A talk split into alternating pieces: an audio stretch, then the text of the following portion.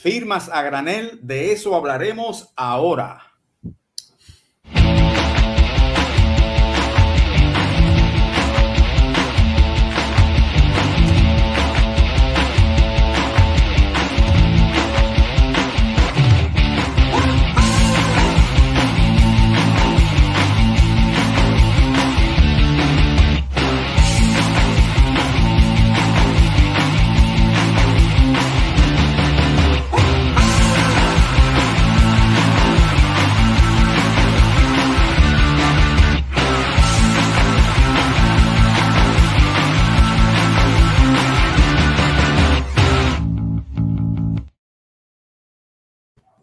Muy buenas noches, amigas y amigos del béisbol.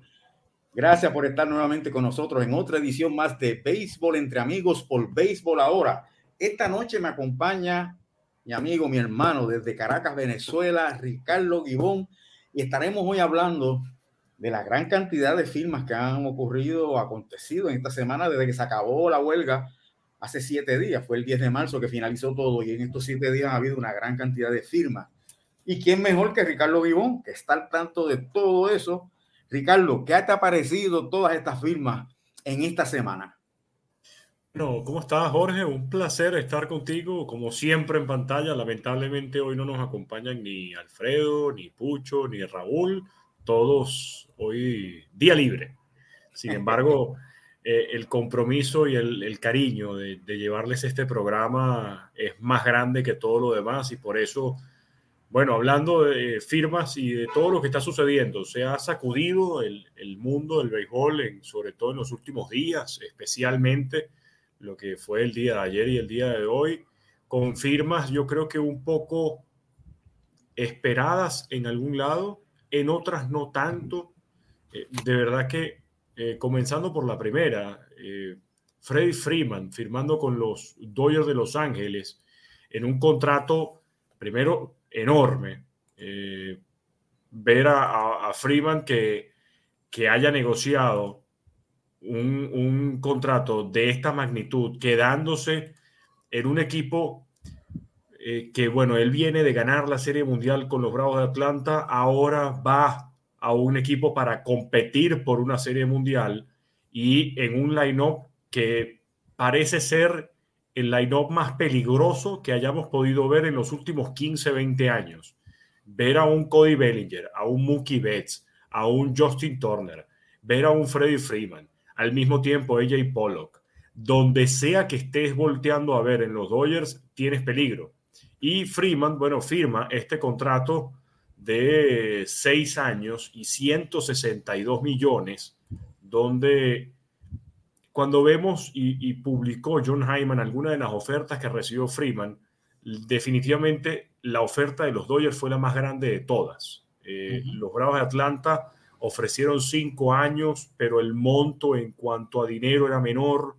Eh, también ofrecieron los Yankees algunas que otras opciones. Los Rays estuvieron detrás de él. Entonces, creo que Freeman opta por un equipo que le da las dos condiciones que él estaba buscando. Una cantidad de dinero importante y al mismo tiempo una cantidad de años para probablemente terminar su carrera eh, sin mayores preocupaciones. Va a jugar hasta los 38 años, garantiza el futuro por completo de él y su familia de ahora en adelante.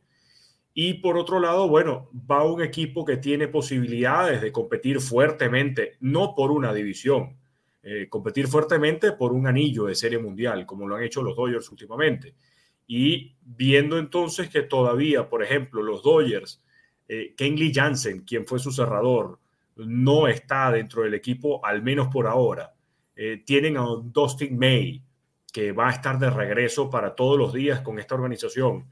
Eh, Trevor Bauer, hoy se pudo conocer que la licencia administrativa le fue extendida una semana más hasta el próximo 16 de abril y, no va a estar todavía con el equipo. Sin embargo, se espera que esté de regreso para lanzar en esta temporada después de toda esta investigación que está llevando a cabo Major League Baseball.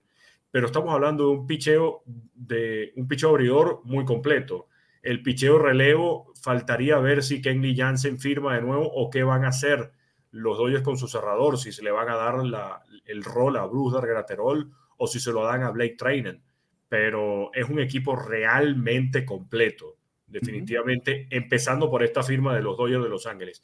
Y bueno, las demás, eh, si quieren, las podemos ir conversando durante el camino, pero en el camino vamos a hablar. La que creo que más sorprende es la de Chris Bryan con los Rockies de Colorado. Sí, pero antes de llegar a Chris Bryan, vamos a dos comentarios. Número uno, quiero rectificar que no, la huelga no terminó. Lo que terminó fue el cierre patronal.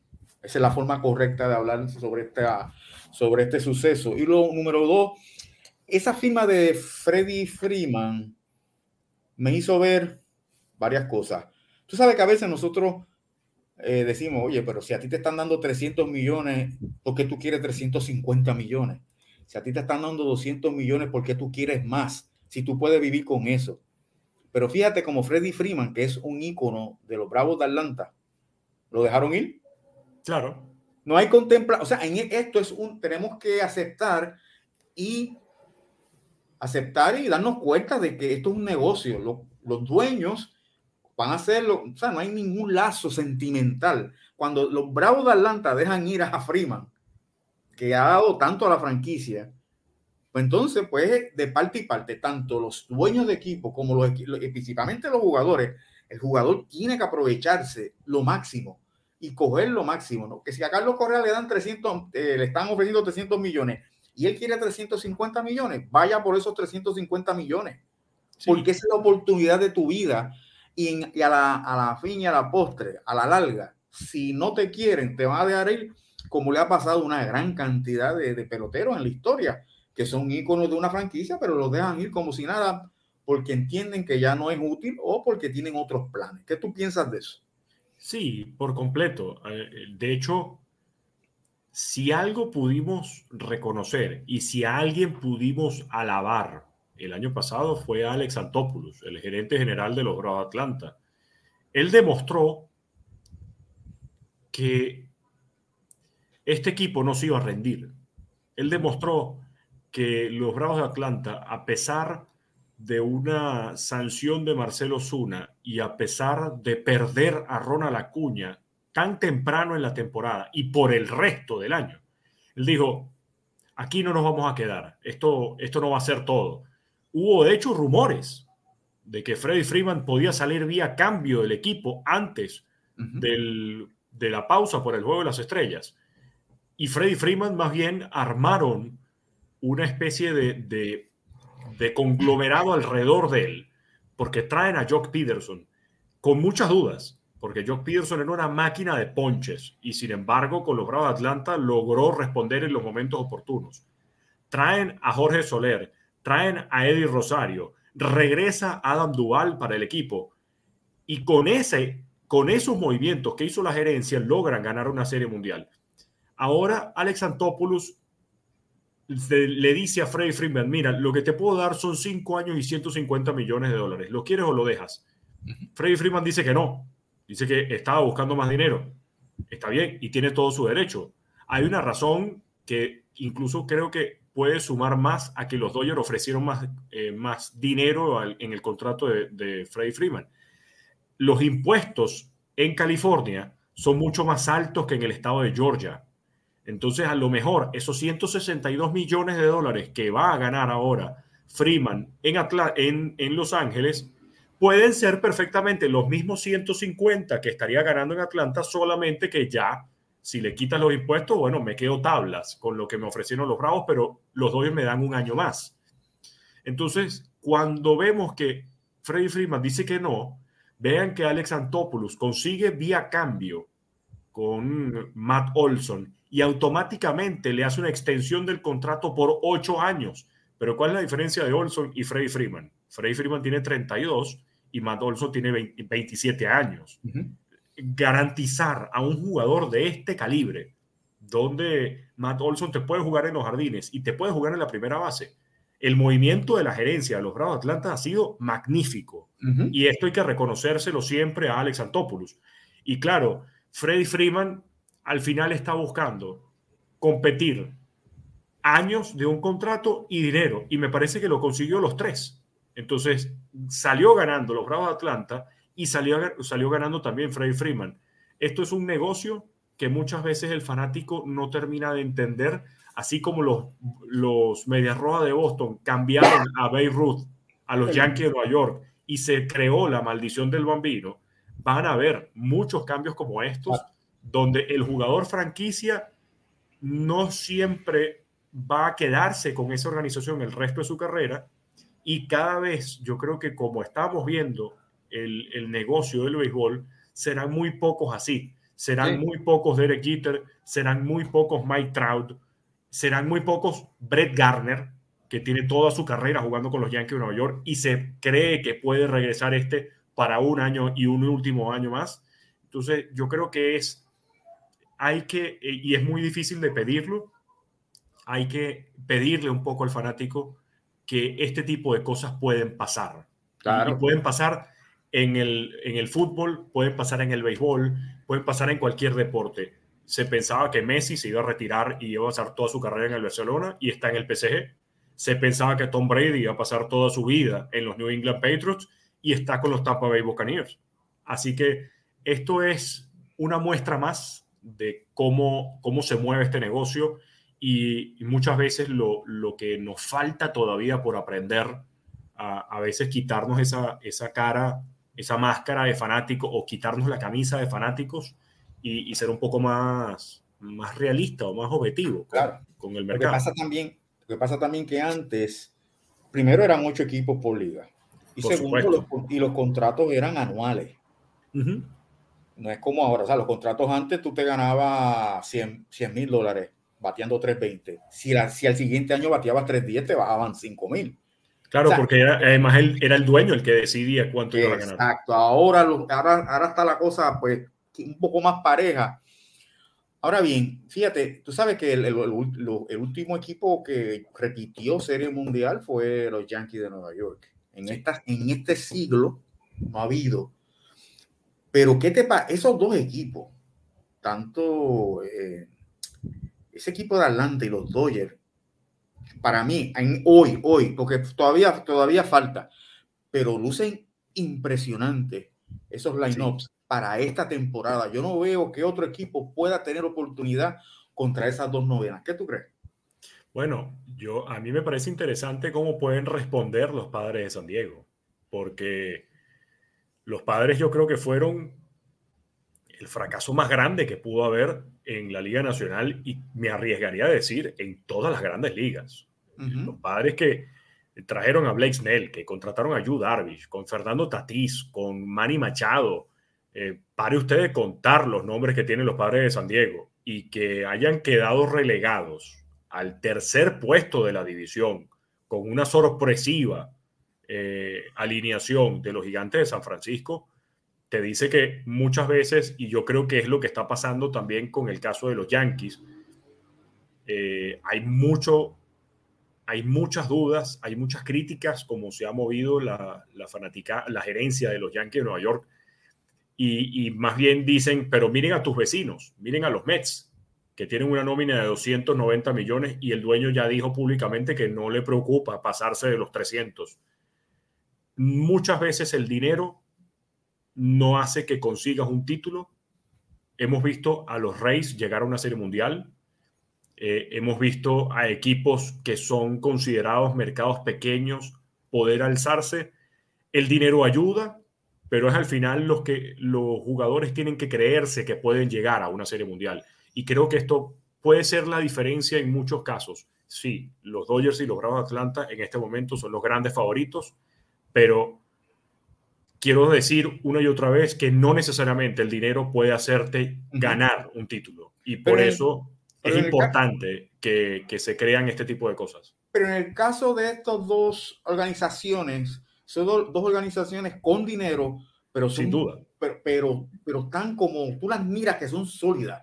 Son inteligentes. Sí. Administrativamente. Yo no veo eso, y me puedes decir, me puedes corregir, yo no veo eso tanto, esa solidez en San Diego. No yo creo que tampoco, y estoy de acuerdo contigo yo creo que tampoco. Sí. Em, y es ah, más. Eh, antes, antes me conteste, Ricardo, También, además de eso que me vas a contestar ahora, tienes el caso que Tatis estará afuera. O sea, ya tres meses. La, pieza angular de ellos ya empezaron mal por tres meses. Adelante. Sí, de hecho, a mí me parece que, y, y, sin, a lo mejor sin interpretarlo mucho, sin pensarlo mucho, la gerencia y, y la directiva de los padres de San Diego es una gerencia que es como, es como cuando te ganas la lotería y empiezas a gastar, gastar, gastar, gastar, gastar, gastar. Eso mismo. Y de repente dices, ¿dónde está el dinero? Exacto. Me quedé, me quedé limpio. Creo que eso puede pasar y, o, eso está pasando con los padres de San Diego. Ellos hicieron unas contrataciones muy grandes, eh, han llevado el caso de Fernando Tatís, se ha manejado eh, no, no es irresponsable la palabra, pero se ha manejado extrañamente. Es un pelotero que en el campo corto ha demostrado una deficiencia enorme, al mismo tiempo lesiones recurrentes en un hombro que le ha afectado, le ha costado juegos, le ha costado tiempo. Después dicen que lo van a cambiar de posición y entonces está empezando a entrenar en los jardines y esto puede ayudarlo. Sin embargo, ahora durante la temporada muerta, durante el cierre patronal, entonces se cae en un accidente de moto. Le preguntan, le hacen una pregunta en una entrevista y él dice en cuál caída, o sea, da a entrever que fueron más de una. Y por otro lado, entonces sí termina confesando, él había desmentido en diciembre que no, nunca existió un accidente de moto. Ahora resulta que el accidente de moto sí se da se fractura la mano, esto lo va a perder por tres meses. Y mientras tanto, bueno, los padres de San Diego que pueden utilizar a Manny Machado otra vez en el campo corto, esa posición está solvente, tendrían que ver qué hacen con la tercera base, pero es una nómina que invierte en dinero, invierte en nombre, pero no sé si sea la calidad o si sean los jugadores cuando, cuando los ves para ganar una serie mundial. No sé si es si la producción de esos nombres al final pueden dar un título. Sí, puedes gastar mucho, pero la producción es diferente. Yo leí de que, digo, la, gerencia de los de San Diego está bien molesta. Sí, claro. Porque es una inversión bien grande. Y, leí que, que se podría dar el caso de que cancelaran ese contrato. ¿Cuán cierto es eso? Bueno, se puede dar. ¿Se puede dar? Sí, se puede dar y esto ha pasado eh, en la historia del béisbol. Eh, uno de los casos de, que más puedes recordar es el de Aaron Boone, cuando jugaba con los Yankees de Nueva York, eh, donde él se lesionó el ligamento cruzado o, el, o, uno de los ligamentos posteriores de la rodilla. No sé si el cruzado anterior o el cruzado posterior. Pero se lo lesionó jugando baloncesto y los Yankees decidieron cancelar el contrato de Aaron Boone, que le quedaba un año más, porque esa lesión fue en actividad no de béisbol y no de entrenamiento eh, que perjudicó su contrato. Mm. En el caso de Fernando Tatís, pude leer un, hilo en, en, Twitter de John Morosi, donde explica primero que los padres de San Diego valoran muchísimo la relación a largo plazo que tienen con Fernando Tatís. Creo que sería, desde el punto de vista del equipo, sería una jugada que no se, que no se entendería, una jugada, primero muy arriesgada y segundo, también muy irresponsable cancelar un contrato tan largo que apenas le acabas de dar a un pelotero tan joven, con tanta proyección en el futuro, por una irresponsabilidad de él, que sí es sin duda alguna una irresponsabilidad de Fernando Tatís, la es.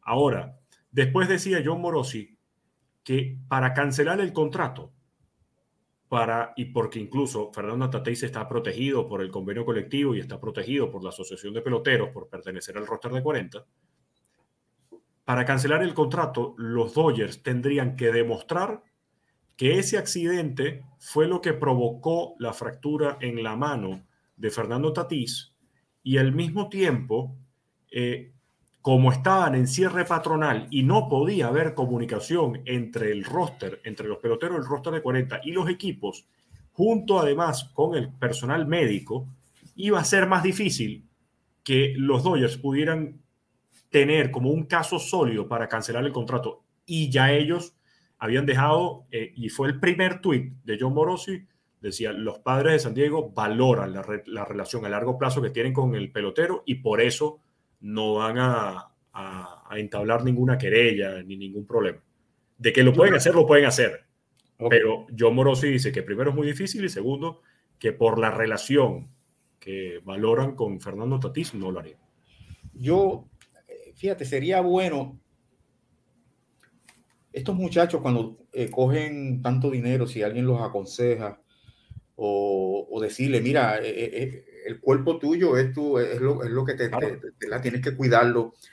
Cuando escuchando tu, tu, ponencia, me recuerdo que en 1967 Jim Longboard ganó el Sayón con Boston y en las navidades, sí, a la Navidad, o sea, se acabó la temporada, en navidades se fue a esquiar. Claro. Y se fue, cogió un accidente y jamás fue el mismo pitcher. Sea, que no es la primera vez que pasa esto, pero antes no eran los, lo, claro están los salarios que hay ahora, pero como que a veces el atleta, hoy día, perdonando, hoy día Jim Longboard es dentista, pero los atletas como que, ¿sabes? Tú tienes que tener, tomar conciencia de, de tu cuerpo y una vez tú llegas, una vez tú llegas a eso, a un contrato multimillonario, tú tienes un compromiso, tú tienes una responsabilidad con quien te firmó. Sí, claro. Y es lo que en algunos casos yo veo que falla. Sí, y lo que pasa es que también es, Fernando Tatís es un chamo, es un, es un niño.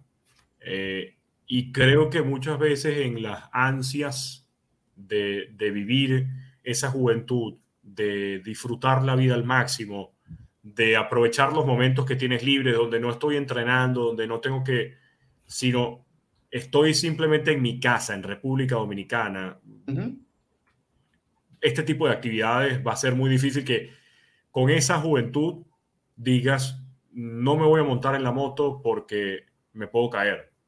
Más bien va a decir, me voy a montar en la moto porque sé que no me voy a caer. Y ahí es cuando te caes. Entonces, ya, ya esto pasó. Ahora lo importante para, para, los padres y para, y para Fernando es que se recupere pronto. Eh, afortunadamente no fue nada grave. Fue una fractura, de, fue una fractura de, de, uno de los huesos que se llaman escafoides en la muñeca, quedan aquí. Eh, y bueno, la cirugía le tomará tres meses a Fernando Tatís para, para regresar con los padres de San Diego.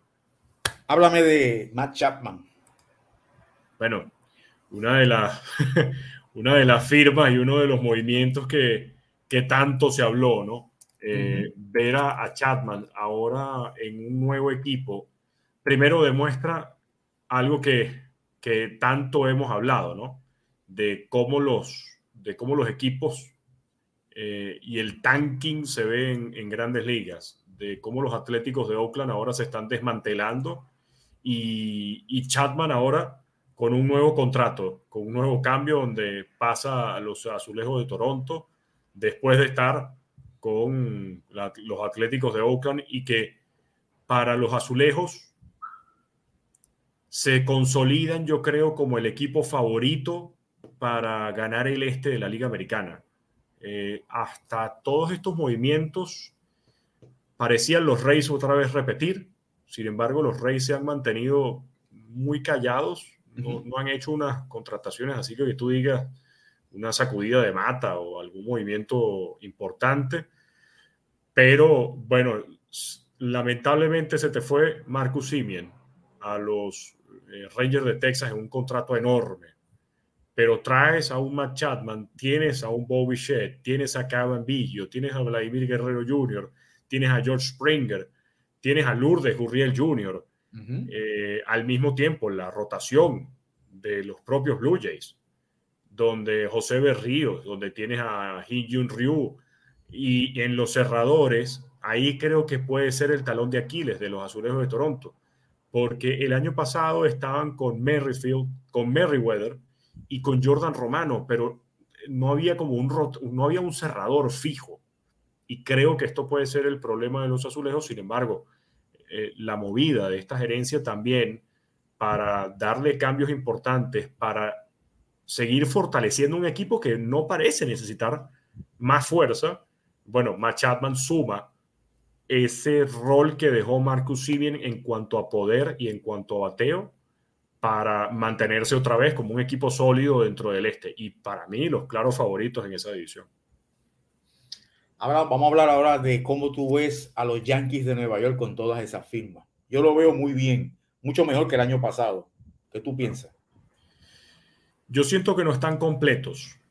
¿Qué le falta? Eh, sí, yo siento que no están completos. De hecho, afortunadamente hoy eh, se pudo, ya se, publicó en el canal de, de, YouTube de ¿Qué pasa MLB? El primer cafecito con los Yankees, donde Alfred me dio la, oportunidad y el privilegio de llevar ese programa. Eh, hablando sobre el cambio de, de y de Gary Sánchez a los mellizos de Minnesota, donde reciben a Josh Donaldson, a, Isaiah Kainer Falefa y a Ben Robert, el nuevo receptor.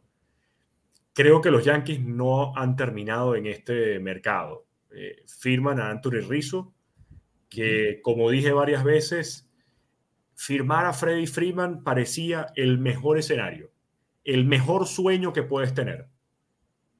Pero Anthony Rizzo siempre fue la versión más realista. Es decir, si me pongo la camisa del fanático, Freddy Freeman.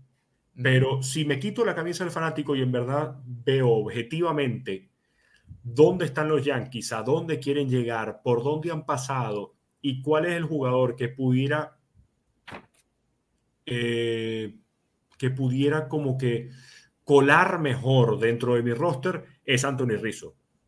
Sin embargo, el problema que le veo a los Yankees es el picheo y le estoy viendo problemas en la receptoría.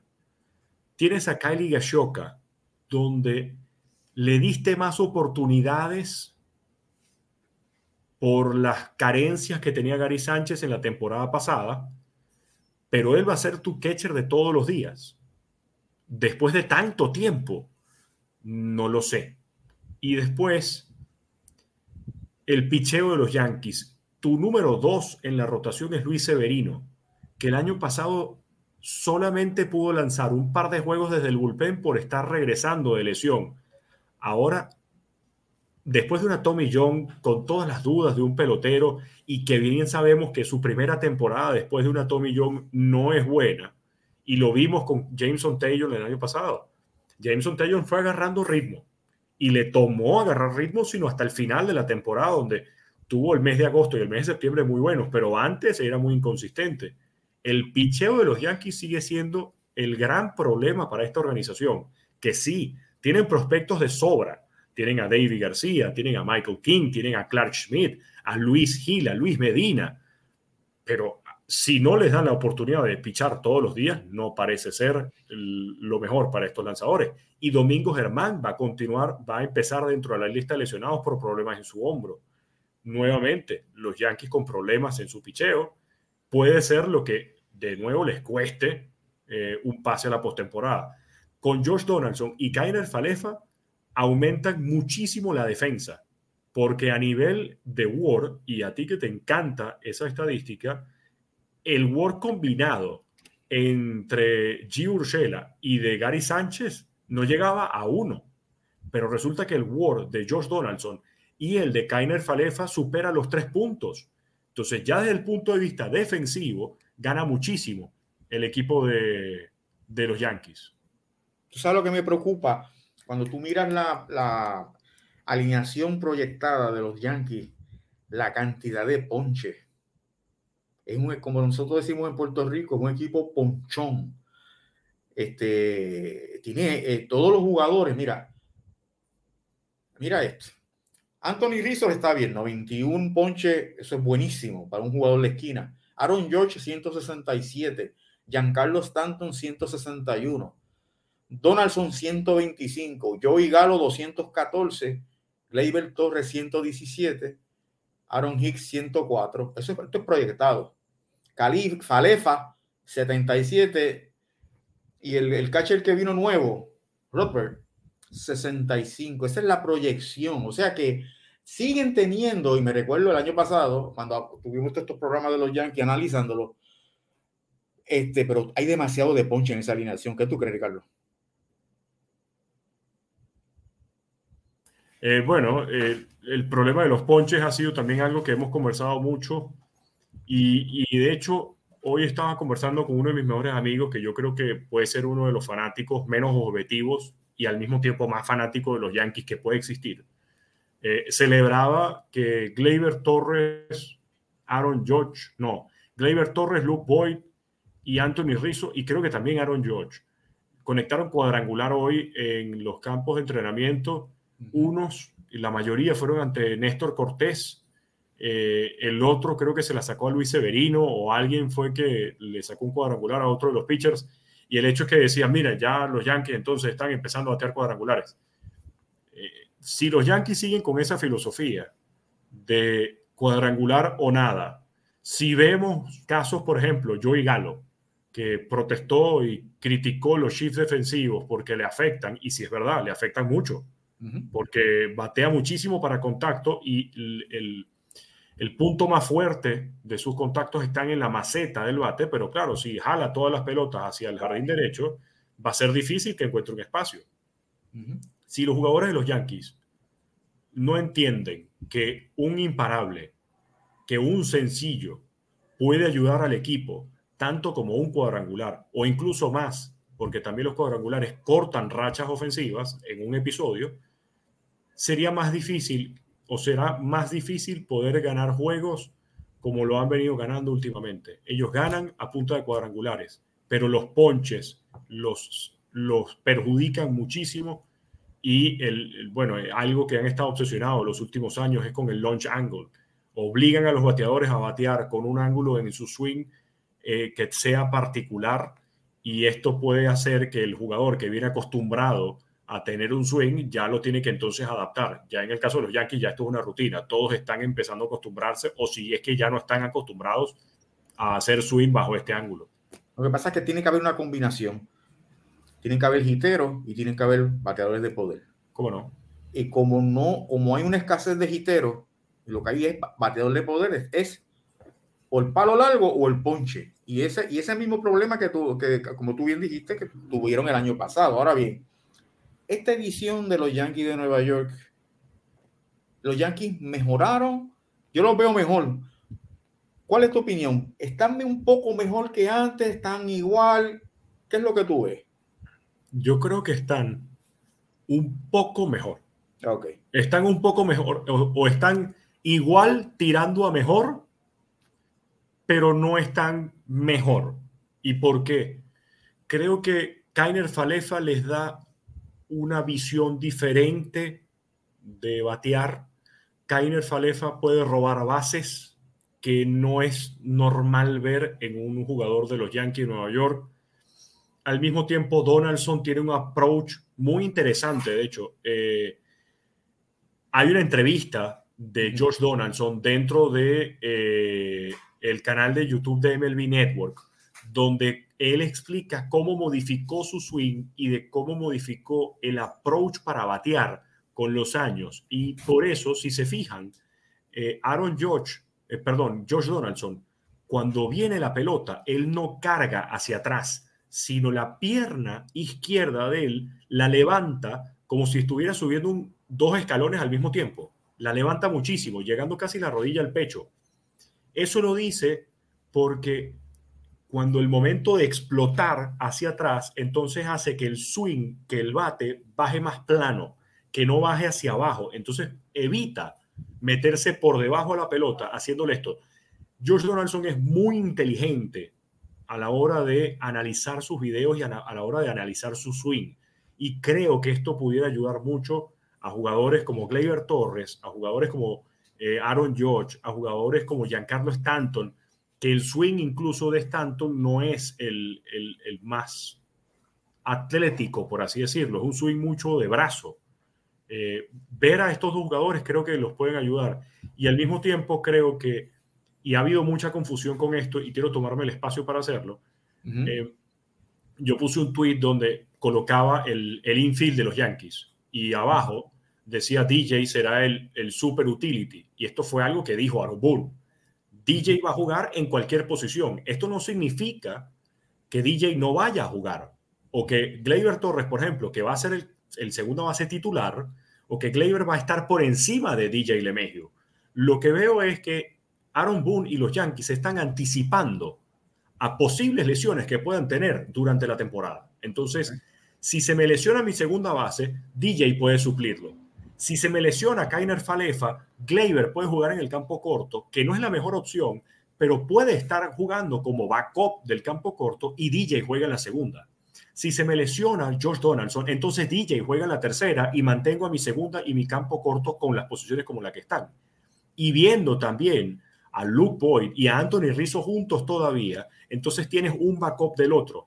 Aunque siempre hemos dicho que Luke Boyd puede ser ficha de cambio. Ya Jack Curry para la, cadena Yes ah, comentó que los Yankees han escuchado ofertas sobre Luke Boyd. Entonces, empezaremos a ver si efectivamente esto es así. Gleyber, por más que los fanáticos digan que está sonando como pieza de cambio, eso no es así. No ha habido ningún rumor, no ha habido ningún dato, no ha habido ninguna fuente que hable que Gleyber Torres va a salir de los Yankees de Nueva York. Entonces, viendo que Luke Boyd sí puede salir de cambio y que al mismo tiempo otro que ha sonado muchas veces durante el año pasado ha sido Miguel Andújar, sería interesante ver si los Yankees pueden, de, en estos últimos días, porque ya mañana comienzan los juegos de entrenamiento para los Yankees de Nueva York, de aquí a que comience la temporada, poder conseguir a lo mejor un receptor que sí sea de experiencia.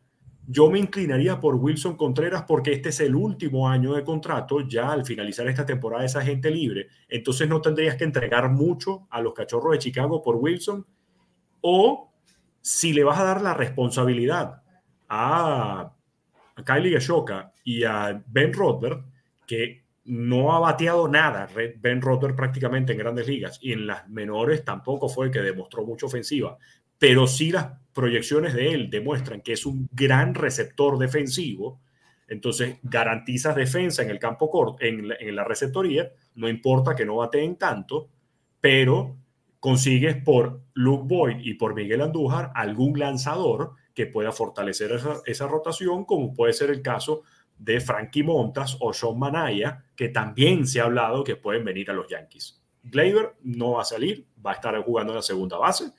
Vemos a un Anthony Rizzo que garantiza defensa, Josh Donaldson y Kainer Falefa, de nuevo grandes jugadores defensivos y que pueden batear. Lo único es, por favor, que no lleguen las lesiones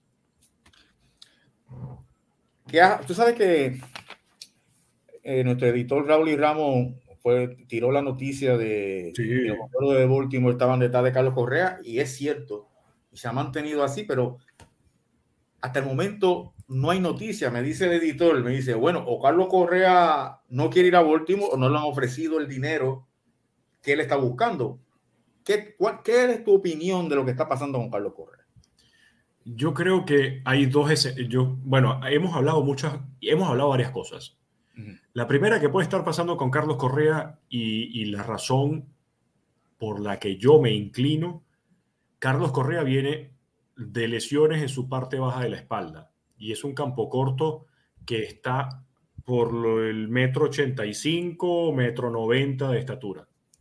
Estas lesiones pueden costar mucho tiempo si se mantienen y esto puede perjudicar a los equipos de grandes ligas que están interesados en Carlos Correa.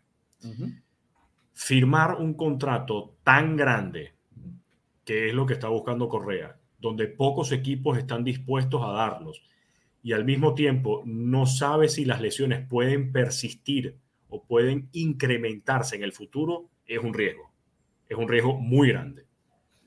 Si no es este el caso, si no nos vamos a opción 2, que también es real, si Carlos Correa firma un contrato muy grande en este momento, tendría que compartir parte de esas ganancias con el agente anterior y el agente nuevo, que es Scott Boras. Scott Boras está o estaría dispuesto a eh, compartir ganancias de un pelotero que ahora es él el que está representando y que él al final es el que está consiguiendo este contrato. No lo sabemos. Por eso se habla, se sospecha de una firma de un año donde esa firma sí tendría que compartirla, pero es poquita cantidad, y luego el año que viene sí negocias un contrato grande. Si Carlos Correa firma por contrato de un año con el equipo que sea, puede ser los Astros de Houston, puede volver a Houston sin ningún problema. y él usa este año para demostrar que las lesiones no están, sino que ya todo el problema de la espalda pasó, Carlos Correa pudiera perfectamente firmar un contrato más grande del que posiblemente está buscando ahorita y sano. Eso sería una estrategia coherente. Ahora, los Orioles de Baltimore, que también publicó eh, Raúl Ramos, y lo invito a que sigan su cuenta y que lo vean en, redes sociales, tanto en Instagram como en Twitter, sobre todo en Twitter, donde ha publicado la más información. También el día de hoy dijo que los Orioles de Baltimore estaban buscando hacer una segunda oferta aún mejor a la que ya, había a la que ya le habían hecho antes al pelotero. ¿Qué es lo que pasa con Carlos Correa y los Orioles de Baltimore? ¿Sería una decisión inteligente para Carlos Correa? Sí, porque está garantizando 300 y tantos millones de dólares por el resto de su vida. Es decir, no me preocupo por el dinero, me preocupo por jugar y ya. Que es lógico, sí, porque al final el jugador lo que busca es dinero. El anillo de serie mundial, también, todos quieren competir. En esta parte, Carlos Correa quizás no estaría optando por esa opción de ganar un anillo de serie mundial porque en Baltimore no lo va a hacer.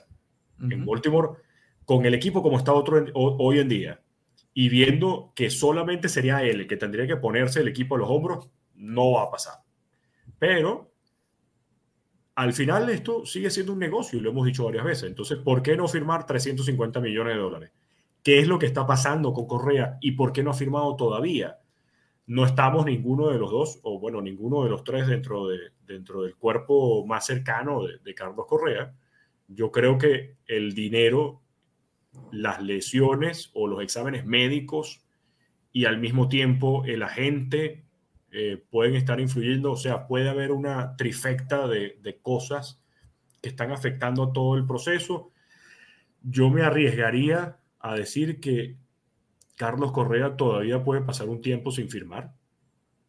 No llego a pronosticar que llegue el Opening Day y no haya firmado todavía, pero está tomando más tiempo de lo que nos hubiéramos imaginado. Yo leí esta mañana una, oferta de Baltimore donde le ofrecían hasta los primeros cuatro años y a los cuatro años si él quería podía entonces irse para otro equipo cosa de que en esos cuatro años, si el equipo no está donde debería de estar con él y con todos los prospectos que tienen en, las sucursales de las menores, pues entonces él podría irse. ¿Tú has oído algo de eso? No, la verdad es que no he oído nada de eso, pero a ver, Carlos Correa dentro de cuatro años tendría 31 y todavía con un contrato de unos seis años más todavía pendiente que no sé qué equipo pudiera optar por agarrar ese contrato de tengo un campo corto de 31 años que quiere ahora salirse de ese contrato y venir al nuevo, donde la única opción sería que los Orioles de Baltimore digan, bueno, yo pago parte y tú pagas el resto. Pero es muy riesgoso que desde el punto de vista estratégico. Sí, pero en la noticia dice que en esos, esos cuatro años sería el grueso del dinero.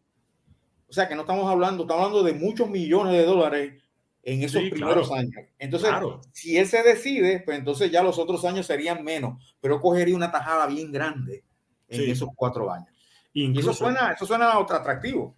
Y además suena contradictorio, porque cuando ves los contratos o cuando se ven los contratos de grandes ligas, por lo general los salarios van incrementando año a año, porque al mismo tiempo los contratos en grandes ligas son garantizados.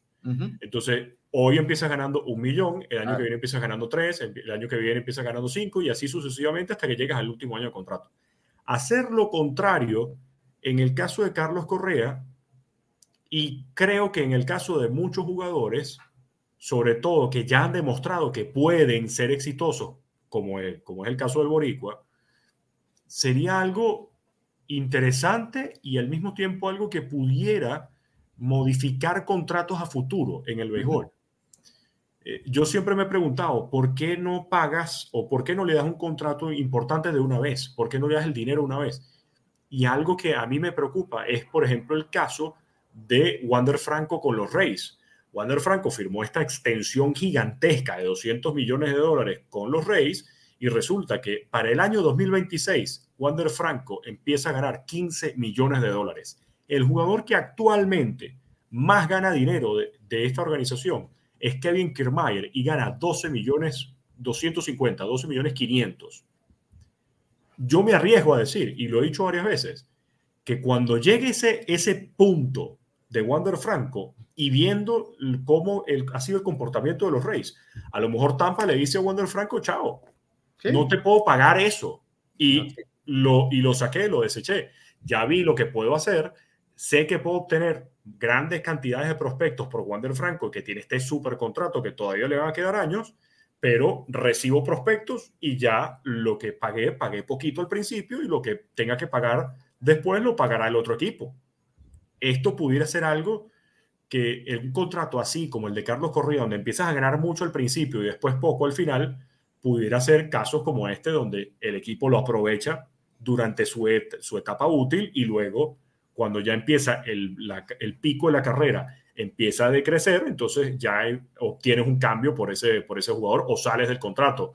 No veo que en el caso de Correa sea así. Yo creo que si lo llegan a contratar los Orioles de Baltimore, Carlos Correa está buscando el dinero y ya, o qué es lo que me gustaría que pasara, me gustaría ver que los Orioles de Baltimore construyan un un proyecto alrededor de Correa para que otra vez Baltimore pueda ser un equipo competitivo como lo fue durante los 90 y principios de los 2000 en la época de Mike Musina, incluso más adelante, donde estaba Manny Machado como campo corto.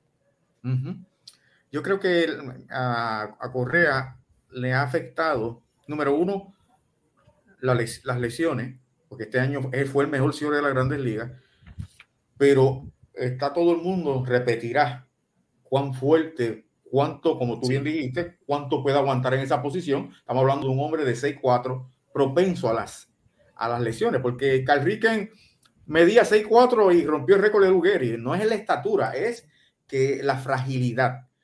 Y número dos, siempre sigo insistiendo que esa firma de Corey Seager rompió el juego.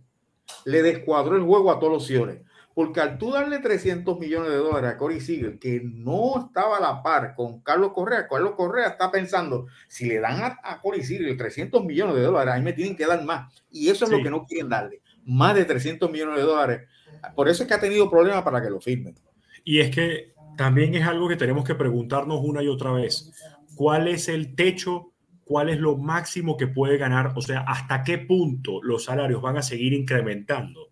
Donde ya tú dices, es que es incomprensible que un jugador gane tanto. O sea, podemos llegar a pensar si ya habían durante todo este, durante todo este cierre patronal, decían que el contrato que pudiera estar buscando eh, Juan Soto sería de 500 millones de dólares. Entonces, bueno, dentro de unos 5 o 6 años estaremos hablando de un jugador que gane un billón de dólares, que gane mil millones de dólares. Señores, es verdad, eh, los contratos, el dinero que recibe un pelotero viene atado a publicidad, a merchandising, al mercadeo que se arma alrededor de él y en los ingresos que le genera ese jugador al equipo, más allá de la producción dentro del terreno. Pero ver salarios como estos son exorbitantes y no me extraña y por eso yo coincido completamente de acuerdo, estoy completamente de acuerdo contigo que el, contrato de Corey Seager rompió el mercado, porque además se da en un momento que habían eh, las sospechas de un cierre patronal, fue una semana antes de que venciera el convenio colectivo anterior, lo hace un equipo de Texas que no estaba compitiendo en lo absoluto, que la nómina era extremadamente baja, y todo se da justo en el momento de unas palabras de Rob Manfred, donde todo el mundo hablaba de que los equipos de mercado pequeño no están invirtiendo, que los equipos de mercado pequeño están haciendo tanking, que los equipos de mercado pequeño tal y que no quieren competir y demás. Y resulta que se da ese contrato de Corey Seager sabiendo también que Carlos Correa iba a ser. O sea, todo se dio de una manera que de verdad la contratación de Marcus Simeon, de John Gray y de de Corey Seager, se da todo tan extraño que yo no sé cómo Texas va a aguantar esa nómina por el resto de estos próximos años. A lo mejor hasta terminan saliendo también más adelante de Marcus Simeon y Corey Seager y dicen, bueno, ya no tengo cómo aguantar este contrato y recibo prospectos. Se desmantelan, no lo sabemos. Sí. Ahora, una cosa, fíjate, escuchándote y analizando a Carlos Correa, yo, yo creo que lo que le, si él quiere el, la cantidad que tiene en la mente, yo creo que una de las mejores salidas sería firmar por un año, demostrar que está saludable completamente, entonces rematar para la temporada 2023. Claro, pero eso sí, tendría que ser, yo creo que más bien sería el año, porque eso puede jugar para doble filo. Yo recuerdo una temporada donde eh, no, no, sé exactamente cuál fue el pelotero, y esto fue el año pasado, si mal no me equivoco, que antes de comenzar la campaña dijo, yo este año voy a dar 50 honrones, y resulta que terminó dando 15 o terminó dando 20, pero los 20 los dio en los últimos dos meses. Cuando los peloteros se imponen o, quieren dar unas metas tan grandes desde antes de que comience la temporada para buscar eh, logros personales, para buscar contratos, para buscar cosas así, muchas veces esas metas juegan en su contra y no a su favor. Y si vemos a un Carlos Correa que lo que hace es yo voy a jugar esta temporada al máximo. Yo quiero ver porque voy el año que viene el contrato enorme. Espero que no más bien le salga el tiro por la culata y que más bien sí pueda tener de verdad una temporada como la que nos gusta ver de todos los peloteros, una temporada donde produzca, una temporada donde compita por el guante de oro, que es algo que se ha querido ganar. Eh, lo entrevistaron y esa entrevista la vimos y la conversamos bastante porque fue cuando dijo que Derek Jeter no se mereció ninguno de los guantes de oro que ganó. Y él decía que ahora entendía mucho más cuáles eran las estadísticas sabermétricas que se tomaban en cuenta para el, premio del guante de oro y que iba a trabajar mucho en mejorar para poder ganarse uno. Entonces, yo creo que esperemos que Carlos Correa pueda tener una temporada, si es así, de firmar un solo año, una temporada que sea la mejor temporada de su carrera para nuevamente poder optar por un contrato y que este contrato sea el que él está buscando. Te quiero preguntar ahora por Robinson Cano. No vi buenas señales. Él parece que, que, se siente capacitado para hacer la segunda base regular. Ya le enviaron unas señales de que no va a ser así. Hay como una mezcla de, de castigo, por lo que veo. Hay como una mezcla de castigo. Hay algo porque estamos hablando, si él está en condiciones y si él está fit, yo no veo por qué ponerlo en duda de que él puede ser la segunda base titular. Eh, ¿Cómo tú ves esa situación de Robinson Cano con los metropolitanos de Nueva York? Eh, bueno, la veo, la veo difícil. Eh, Robinson Cano tiene 39 años y viene de estar jugando en la Liga Dominicana eh, estuvo en la Serie del Caribe. En la Serie del Caribe, Robinson Cano fue el pilar ofensivo de la selección dominicana para llegar a esa final donde perdieron con un equipo de Colombia, con Caimanes de Barranquilla, que le jugó de tú a tú y, reconocemos de nuevo el gran triunfo de la selección colombiana. Eh, Robinson Cano demostró que sigue bateando y demostró que sigue estando a tono para poder ver picheos. Ahora, un jugador con 39 años jugando la segunda base todos los días, eh, va a ser difícil desde el punto de vista físico. Yo creo que más allá de, de, su condición y más allá de la posición en la que está jugando, es un jugador polémico. Es un jugador que fue dos veces suspendido por el uso de sustancias prohibidas.